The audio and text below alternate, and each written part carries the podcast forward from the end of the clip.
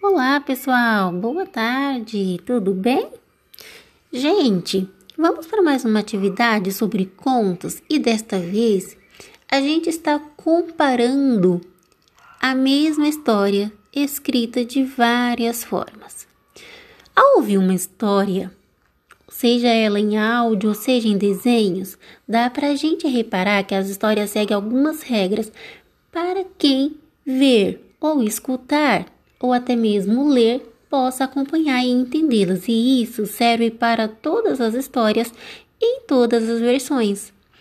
Bem, a primeira coisa que acontece é que apresenta-se os personagens, quem eles são, como eles vestem, como eles falam, onde eles moram, com quem mora, toda a história tem isso.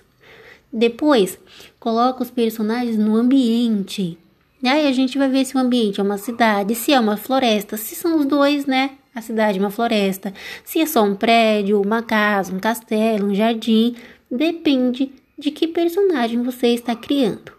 Só então, depois dos personagens do ambiente, é que vem os acontecimentos, aonde vai contar algo que é vivido por estes personagens.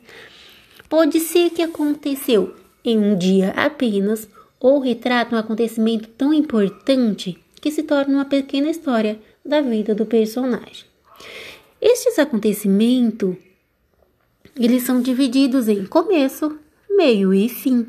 No começo, o personagem é necessário que exijam dele uma mudança, que o que, que ele está vivendo não serve mais. Então, ele precisa transformar um problema que apareceu ou uma situação que ele não está gostando, decidir fazer aquilo de forma diferente, né? E se ele vai precisar de ajuda ou não. No meio da história, são as complicações desse acontecimento. Você vai analisar se os personagens vão conseguir superar alguns problemas que vão surgir e ali vai aparecer coisas que eles estão fazendo para superar. Se o que eles estão fazendo vai dar certo ou não.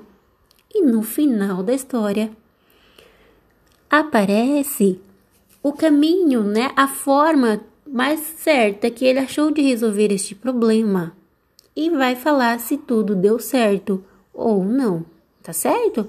É isso que a gente observa nas histórias, seja ela grande, pequena, seja um conto, seja um conto de fada, todas elas vão seguir este parâmetro, começo, meio e fim, analisando os, os personagens, o ambiente e o acontecimento dentro desse ambiente, tá certo? Boa história para vocês. Fiquem agora comparando aí várias versões da Chapeuzinho Vermelho. Até a próxima!